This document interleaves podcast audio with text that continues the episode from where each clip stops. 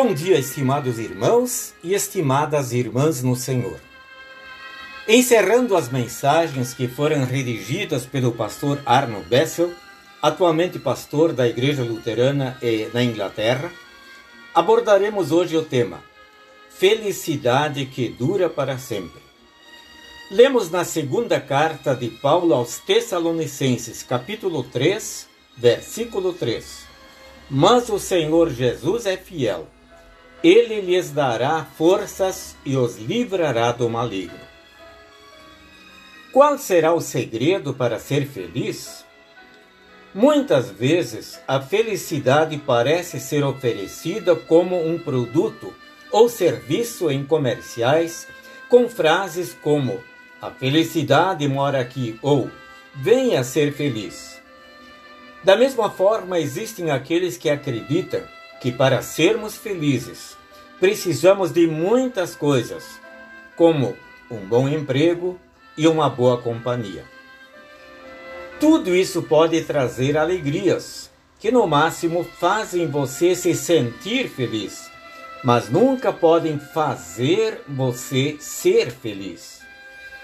Podemos notar isso, por exemplo, quando você compra um carro novo e fica feliz. Só que quando o tempo vai passando, é provável que você já não considere esse carro tão bom assim e almeje comprar outro. Na realidade, nenhum bem material pode nos proporcionar nada além de momentos de felicidade, porque essa felicidade está baseada em coisas que passam, acabam e podem simplesmente desaparecer mas para que nós sejamos eternamente felizes, de que, de fato, é necessário que a base da nossa felicidade sejam as coisas eternas, que não acabam, não desaparecem. Para que nós possamos ser eternamente felizes, é preciso que olhemos para as promessas de Deus. A fidelidade de Deus é o segredo da felicidade do cristão. O apóstolo Paulo afirma: Mas o Senhor Jesus é fiel. Ele lhes dará forças e os livrará do maligno.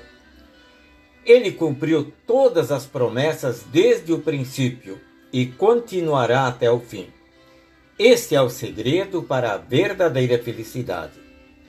Podemos nos sentir felizes pelas coisas que conquistamos na vida, mas é importante saber que se olharmos para as promessas de Deus, nós somos felizes e podemos expressar uma felicidade que vai além da felicidade que o mundo conhece e que dura eternamente.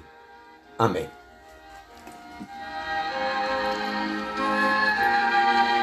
Oremos. Senhor, que cumpre promessas e nos dá a verdadeira felicidade dá que mais pessoas possam ser alcançadas pela tua mensagem acolhedora. Amém. Amanhã inicia a época de Advento, este período que precede o Natal. Desejamos a todos uma abençoada época de Advento em preparação para o Natal de Jesus.